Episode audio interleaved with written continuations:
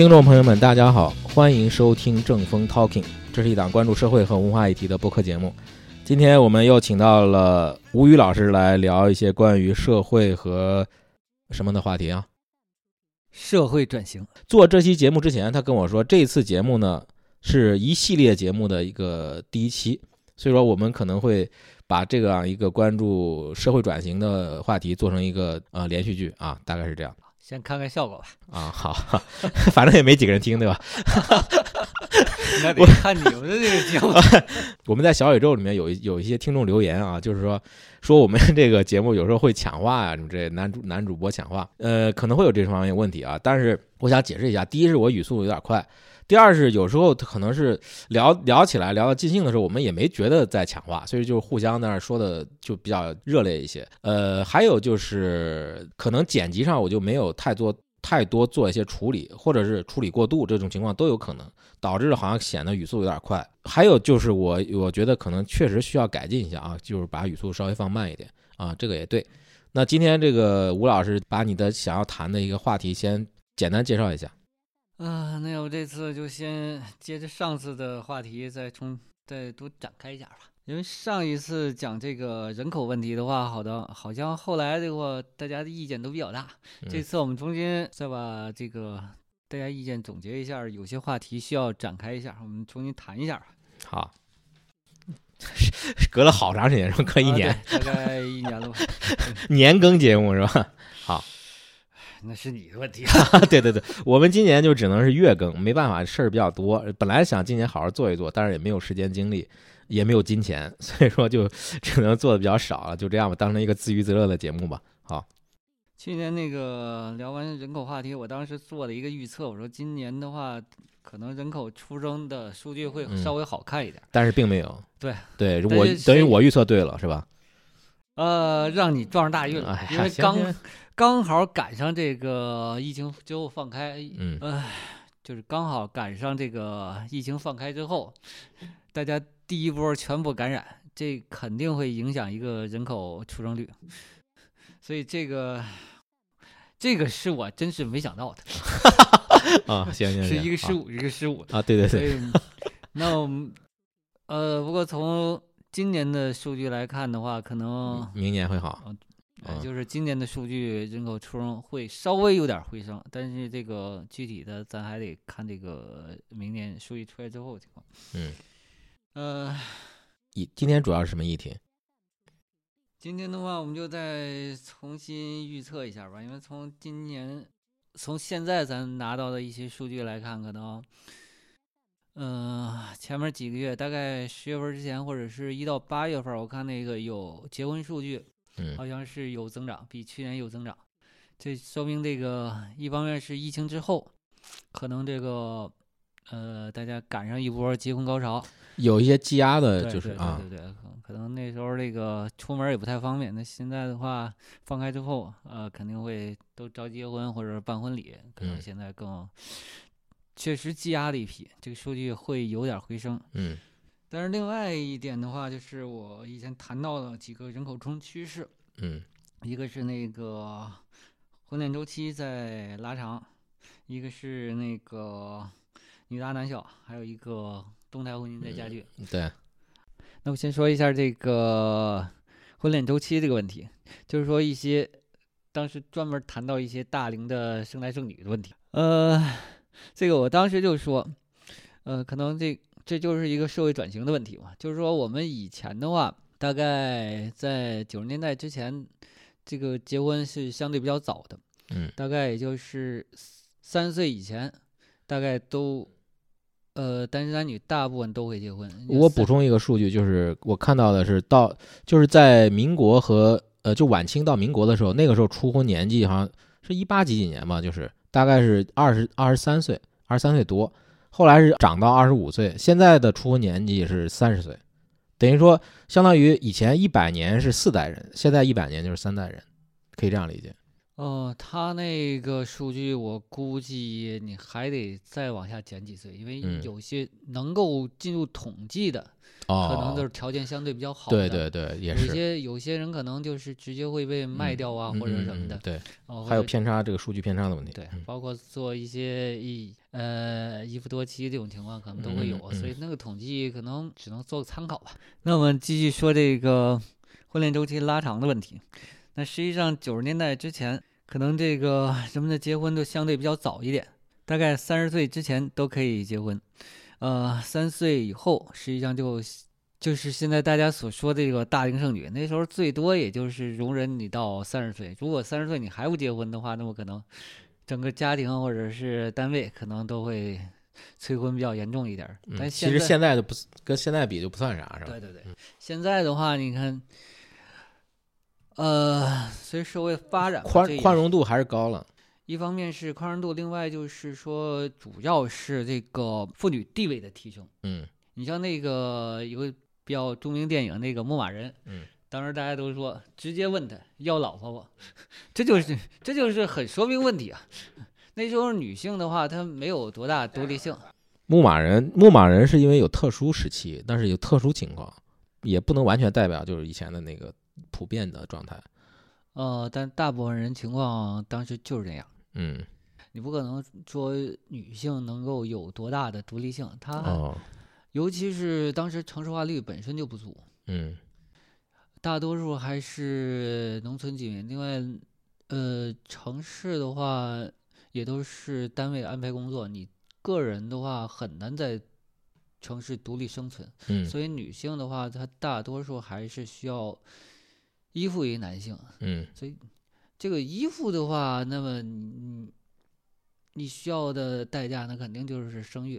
所嗯，以这个 好吧是结婚，生育是代价。嗯一个是结婚，一个是生育，都比较早一点。嗯那现在的话呢，后来大家女一个是女性的独立性会慢慢提升，呃，一个是那个社社会观念确实有一些变化。那么现在的话，大概，嗯、从三十岁九十年代之后，可能出现一大批的晚婚的一些呃男性女性都有吧。嗯完，当时来讲，我相信国家还是比较愿意看到这种情况，因为一直提倡的都是晚婚嘛，计划、计划生育的一个一个，也算是做出一点儿贡献吧。嗯嗯，对，当然还有还有还有奖励呢，说不定。啊，对啊，就是说你晚婚的话，对当时来说，对政府那不是坏事儿，嗯嗯对总体的人口控制还是有帮助的。嗯，最后呢，我们看的这个，呃，求婚年龄是不断的往回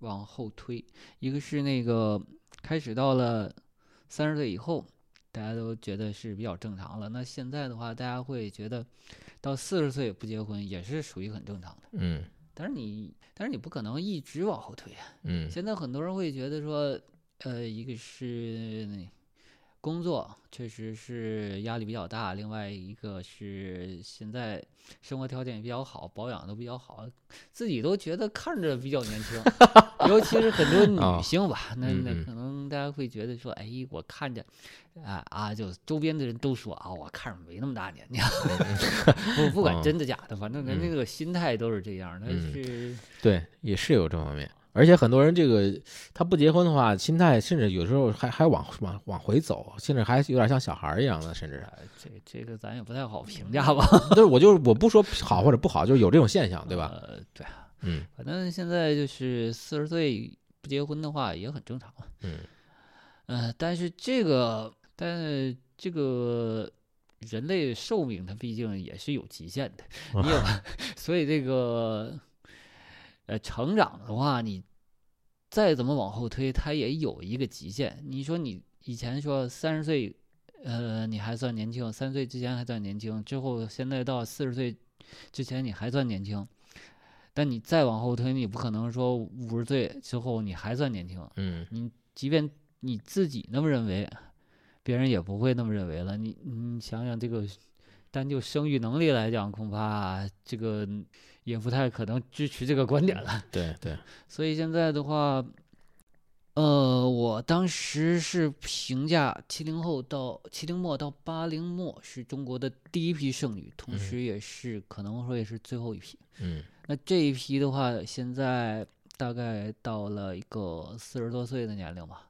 嗯，对，那么可能最近的话，这几年有可能是他们最后的机结，婚生育的最后机会了。嗯有有些人的话，可能包括一些丁克家庭，嗯、想重新再要孩子，嗯，毕竟这个年轻时候心态跟这个中年时候心态，它不会太一样。你你二十岁的时候，你的想法跟四十岁的时候，你想法肯定会不一样。包括你身边的朋友都结婚了，看着自己人家嗯都有孩子，对生命的体验感觉就会发生变，化，包很括那个，大变化。包括你的身体机制，嗯哪怕生一场大病，或者是那个感觉体能上有一些问题的话，你都会感觉会影响心态，对心态上可能会有一点变化。所以我感觉有些人的话，如果他还想结婚，还想生育的话，那可能这几年应该是他们最后的机会了。咱这个节目在搞搞什么？到底我们啊在在在在推演数是据，在在这个公益节目是吧？相在在号召大家生孩子是吧？呃，也不是相相当于一个就是人口模型吧，就哦是在这个呃，因为前几年已经推过两次了，宽容度可能从三十岁提高到呃，从那个二十岁提高到三十岁之后，再从三十岁提高到四十岁。嗯，极现在限了，基本上。对，现在已经是达到极限了，因为你从人口这个寿命来讲，基本上是不太可能再往后推了。嗯你再想推到五十岁，这种可能性也不大，因为前一段儿我看那个呃刷抖音的时候，经常看到这种情况，就是前一段儿还看到一个五十多岁的女性结婚的，嗯大家都说是挺年轻的，但是你这种情况下，我总说，嗯，首先问一个问题，就是你早干什么去了？你 你当年是不想结婚吗？嗯那肯定是不想结婚的，否则的话他早结婚了。但是现在他为啥结婚呢，那肯定是心态有变化了。嗯她那个男朋友我看是呃她那个老公吧，结婚对象那个比她还小几岁，所以这一下验证了我两个推论，一个是这个婚恋周期确实在拉长，嗯结婚年龄初婚年纪在推迟，另外这个女大男小的情况确实比较多。对，另外还有一个就是婚姻动态化的加剧。前段时间我看那个看了一下这个离婚啊、还有二婚的数据，感觉目前这个数据确实有点在增长。嗯呃，包括那个离婚之后再婚的人，可能那个也会有点增加。嗯，对，因为离婚的多了，可能他就基数是不是也大了？对因为这个这个怎么说呢？现在人对这个婚姻的观念确实跟以前有不太一样的东西。呃，以前的话，离婚可能会是比较严重的事情，现嗯在的话，那基本上家常便饭那种感觉。哎，也不能这么说吧，反正是 比当年确实随意很多呀。对对，但是这些人结过婚的跟一直不结婚的，他的心态还是不太一样的。很多人结婚之后，呃，离婚的他可能还是愿意再找。嗯今天就先预测一下人口出生趋势吧，就我们大概预测一下，大概呃简单的我们做一个呃简单模型吧。模型，好好人，口人口趋势变动模型，就是我们如果按八零年来算的话，那么，呃，八零年的今年是四十三岁，嗯那么如果他还他还没有结婚，还想结婚的话，那么可能最多推迟到四十五岁，属于正常情况。嗯这大概就是一个极限。那么也就是说，近两年可能会出现一个八零到八五这个阶段，我们就按这个五年的时间来算的话，那么那些年其实中国的人口每一年出生的人口数也是多的。嗯所以如果说这些人一直在积压到现在，有有些人可能想抓住最后的机会的话，那么接下来五到七年的时间可能会嗯是有一个人口的小幅增长，这是我个人的 预啊测吧。嗯，呃，就看打脸不打脸了，嗯无所谓，打脸的时候太多了。对对也麻了是吧？嗯，行，上次还提到了一个是生物学角度来讲，这段儿后来这段儿应该是剪掉了，剪掉没有说，但是我觉得这段儿非常重要。嗯因因为我本身是学生物的，所以从这个生物学原理来讲，我觉得可能大家更能看得明白。你如果说，呃，只从社会层面去看待这些问题的话，你有些东西你可能不太好理解。如果从生物本能来看看待人类社会的发展的话，我觉得你可能看起来会更简单一点儿。嗯，就是说，要繁衍，生存和繁衍是人类的基本的本能，这是刻在人的骨子里的东西，你不太可能去呃去完全把这些东西抛弃。你像那个再怕死的人，他也得好歹活着，嗯真正死的很少。很多人都嗯说不想活了，他们是不想活了吗？他们确实不想活了，但他们更怕死。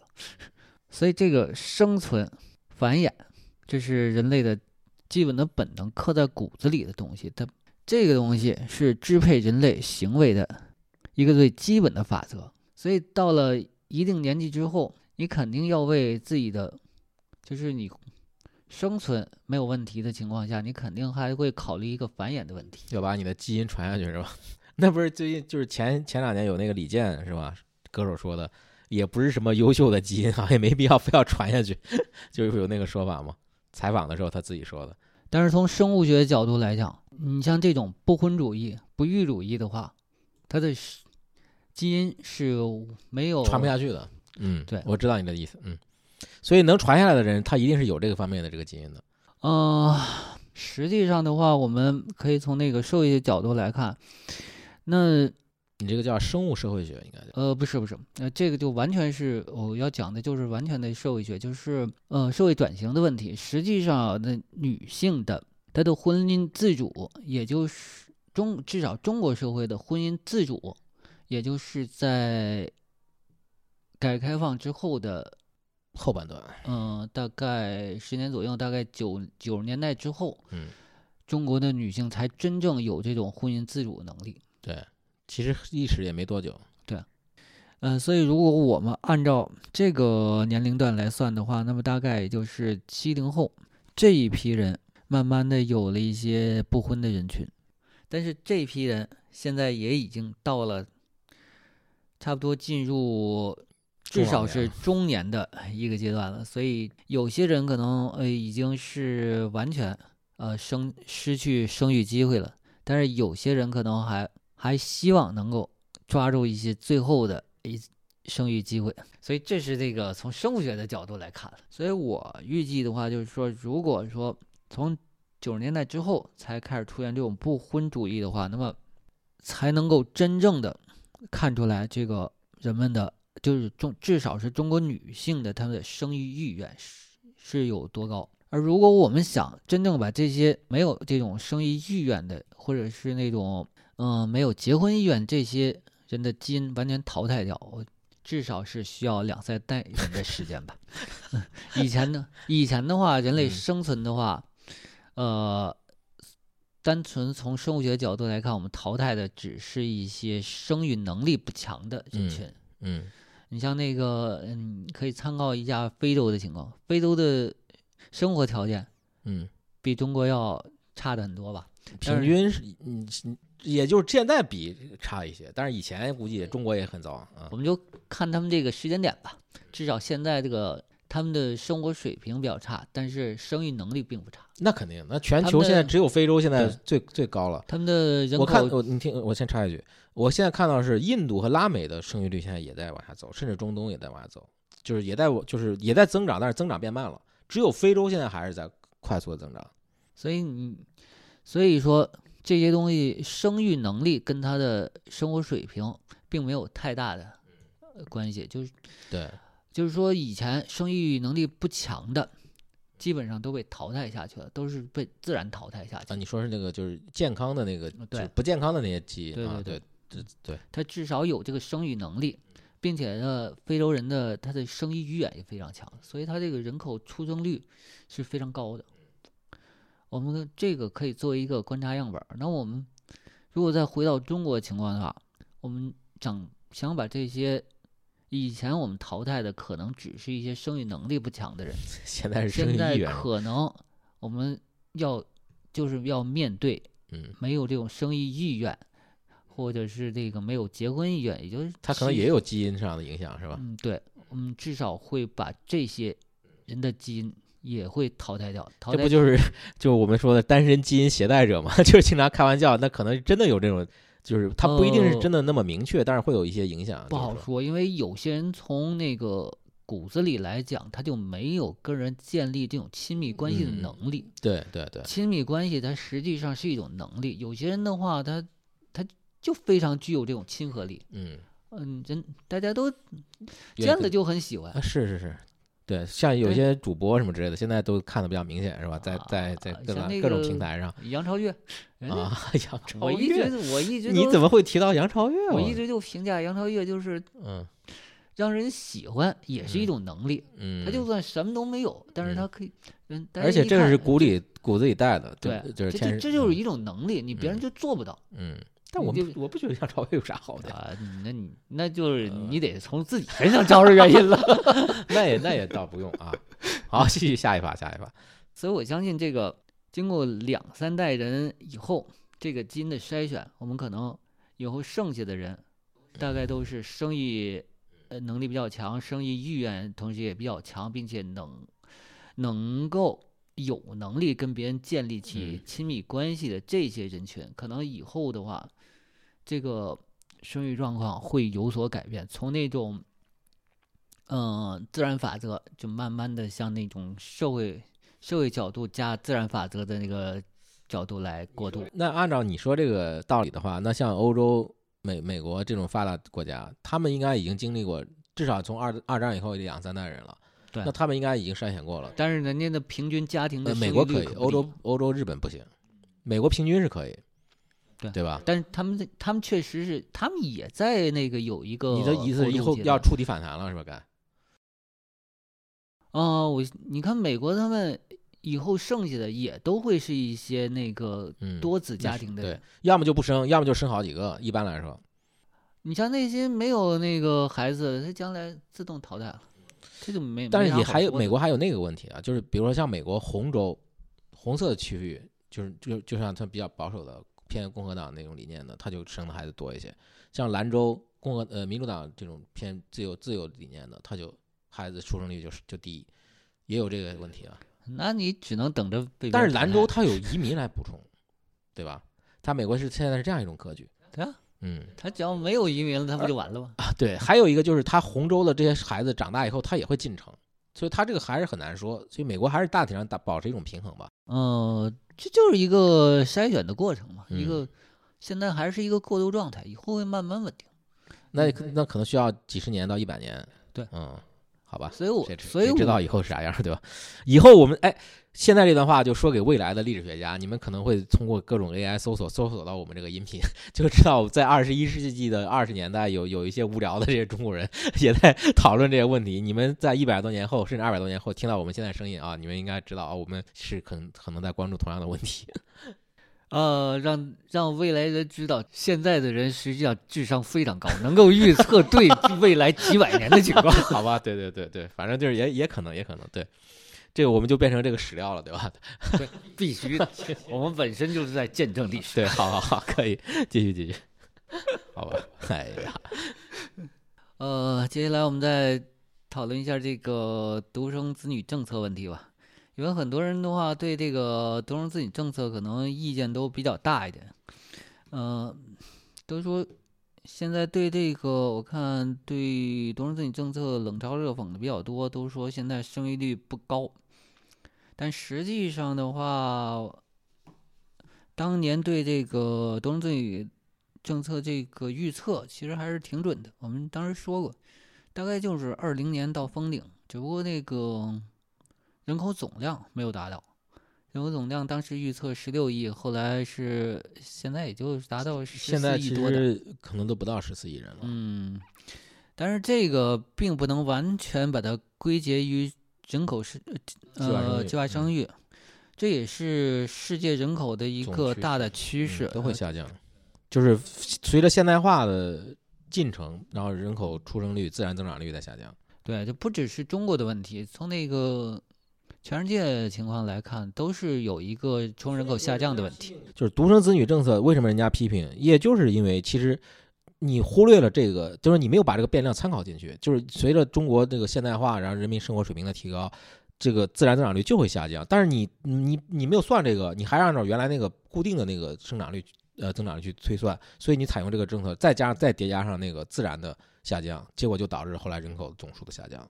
哦，这个总体，就是你漏算了一个变量，相当于但是你得说这个效果更好了。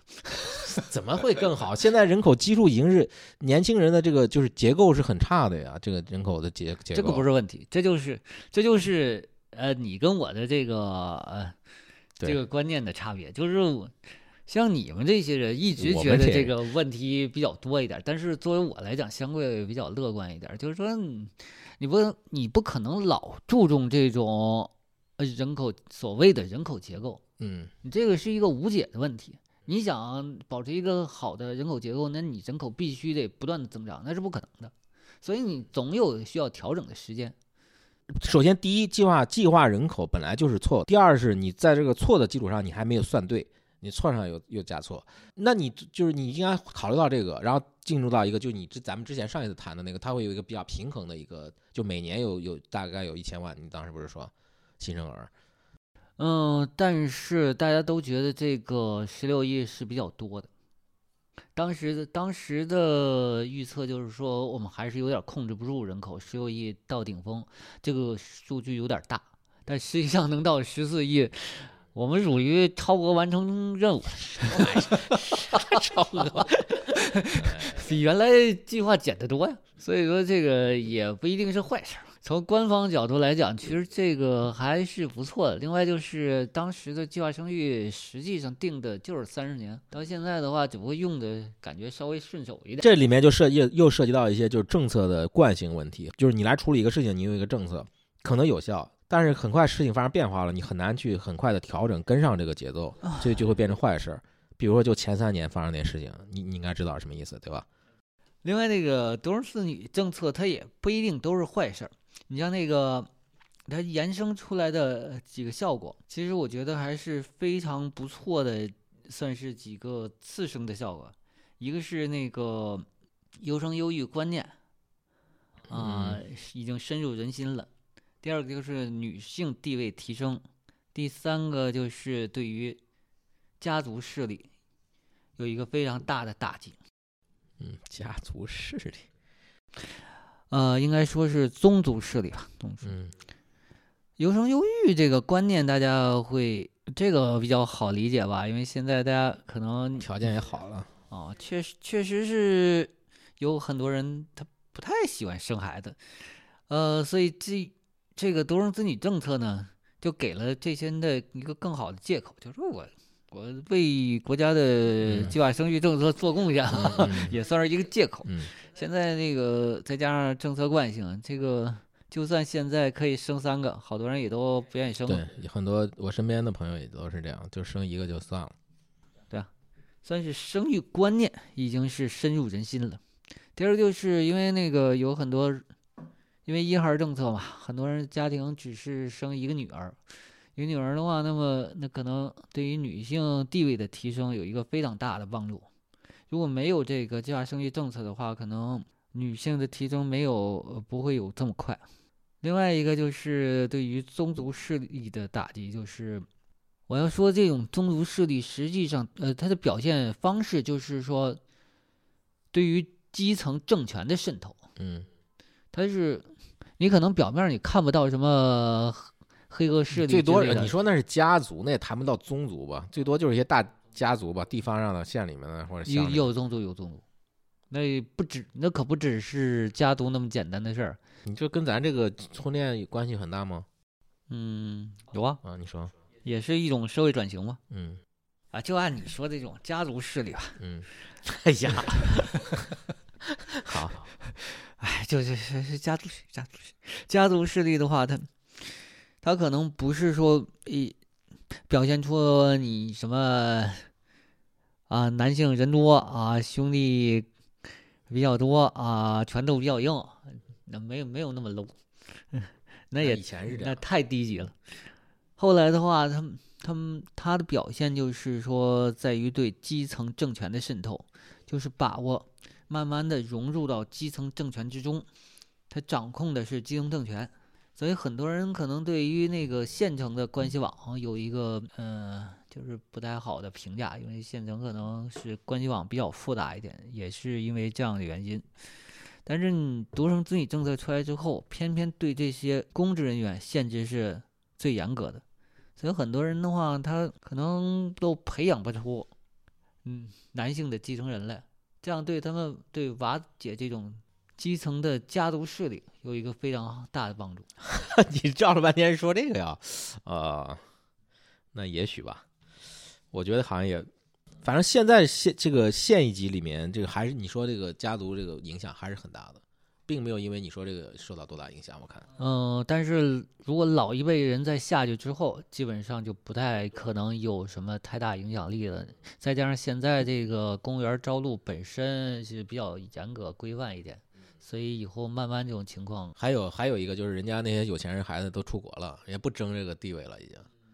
就算是一个县里的一个普通的一个什么官儿小官儿，他家里的钱也够他孩子折腾了，够够去海外了，对吧？等他们这批人都走了之后，情况会更好。这已经超出我们能讨论的范围了。嗯，也是一种社会转型啊。行行行，好吧，就是就是熬，就把他们都熬死，是吧？呃，说明我们的生活水平高了，跟国际也接轨了。这什么？这是什么接轨啊？怎么怎么愿意去国外生活，这不挺好的吗？是啊，对，那把钱留下也行。呃，他们会假装华侨回来的。好吧，好吧，好吧，很多不都是这种吗？所谓的外资都是这个，就是国内出去再回来吧，就洗一遍。就现在不是江江浙这两年，就从去年开始吧，就很多他这个都把厂搬到那个东南亚那些。他们以后可能也会，那倒不是很多，那也不是很多。计划生育政策现在也都完全一百八十度大转弯了，现在就是从限制人口开始鼓励人口了。你这是非常，其实想想也很有讽刺意味。实际上，我觉得，我觉得是很有讽刺意味了。呃，你可能不觉得吧？对你们来说，这啥事儿？不叫你们呢？你为啥老是你们呢？你你们就 不不一样。我现在号称老粉红。好，这句话就保留啊，这句话保留。对，现在这个。人口出生确实是有一个下降的趋势，国家现在并没有完全放开这种计划生育，这个也是有一些现实的考虑。就是说，如果完全放开的话，可能会有一些家庭条件比较好的人，他们可能会放开生育，这可能对可能会加剧社会不公吧。嗯，所以我感觉从这方面考虑，是并没有完全放开，反正有些人愿意生的比较多。弄不好又出现这种家族势力，这这个是，尤其是一些基层，这个是比较严重的情况。反正尽量有可能吧，尽量避免吧，尽量避免吧。那对于普通人，我觉得，呃，如果是生育意愿不足或者生育率相对比较低的话，我觉得以后国家可能会出台一些促进生育的政策，比如说那个。降低结婚年龄啊，现在这个你这个这个倒有可能，嗯，这个现在结婚年龄还是稍微有点高，不太符合宪法规定。宪法的话，十八岁成年之后可以自主再降两岁嘛，啊，你最起码降到十八岁成年之后，就是可以按国际惯例也差不多是这样，对，基本上是这样的。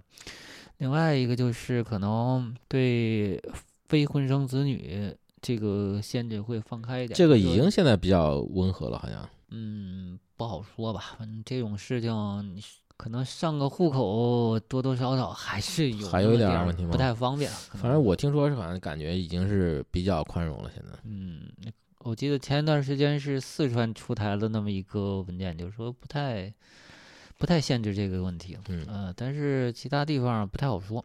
嗯，哎，但不管怎么说，我估计放开这个也是一个趋势吧。哎，毕竟。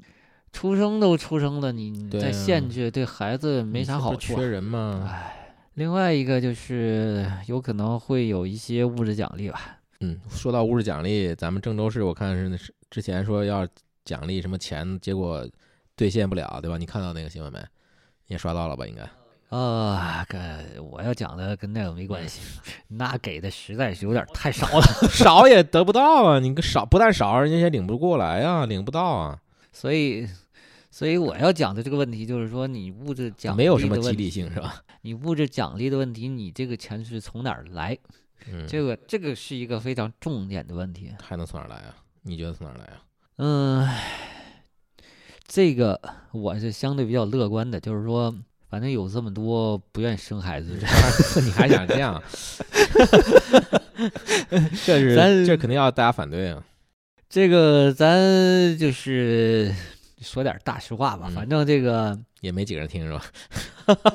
反正财富嗯，不会是凭空消失的。你嗯人可以消失，但你社会财富你不会消失。嗯你哪怕你觉得你自己单身挺好，过上一辈子，你有钱或者是、一哦，你是要说这个是吧？啊，或者你怎么样的，你这个也没有难实现。你没有一个确定继承人的话，那嗯你死后你所有的财产都会各种方式就是你你你死后各你的财产会以各种方式流入社会。哎，你比如说你的房子还在，我告诉你，就这个东西，就算是充公，它也不会流到那个生孩子的那个人家里去。呃，一方面是充公，充公只是一方面，有可能是很少，有嗯可能是很少，但是那个有可能会被啊、呃一些相对远房一些亲戚或者是一些嗯、呃赠与的一些人拿到，这些他的那对呀、这些人也不一定就是生孩子啊，也不也可能是新，也是可能是其他还没死的单身的人。那他接着死完了再说，他还得流入在其他人身上，他总得有继承人。我就说这这里面很多细节问题，这个你没法考虑，而且这个也不是一个大的一个能操作的问题。所以我们再做一个简单的模型，你不管你怎么怎么流动，最后他还是会回到有？有孩子的人身上。但是如果你的财产过多的话，你会考虑一个继承的问题。你你一个人好几套房了，嗯，好几套房也不算多呀，也不算啥事儿啊。你就这些问题，可能是那些就是巨富，就比如说你资产啊上千万上亿的那些人，可能要考虑啊，不是，你会有一些那个砸手里的感觉，你你就敢生孩子了，你就不会说那个畏手畏脚了。我觉得你这个影响不会那么大。呃，有有影响，有影响。最起码的话，你你手里的财产多了，你就更有底气了。这个把我们这些老粉红应该说的话，再多多多多多表达表达啊，吧。好，你说好，行，可以共 共批判，共批判啊，嗯，无无所谓，嗯无，所谓，留下一些声音证证据。我无所谓啊。对，为国家说话的人，那当然这个为民族呐喊的人，我相信这个会在历史上 留下名声的。好好好好好好好，总结一下是啥呢？这就是闲聊了，相当于。基本上就是一个人口趋势的模型预测嘛，我们大概预测一下，大概可能需要最近的稍稍微做总结吧，最近几年可能会稍微有一个生育的回暖，之后再过个一两代人，可能生育会逐渐稳定下来。这是你的预最后最终预测是吧？好吧，看明年，明年我再看要不要打脸啊。呃，无所谓，我们粉红不怕打脸。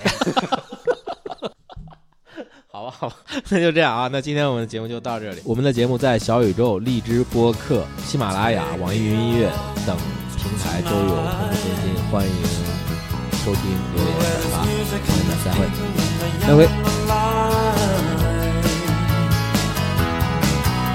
Driving in your car, I never, never want to go home because I haven't got one anymore. Take me out tonight because I want to see people and I want to see life driving in your car. Oh, please don't drop me home because it's not my home, it's their home, and I'm welcome no more.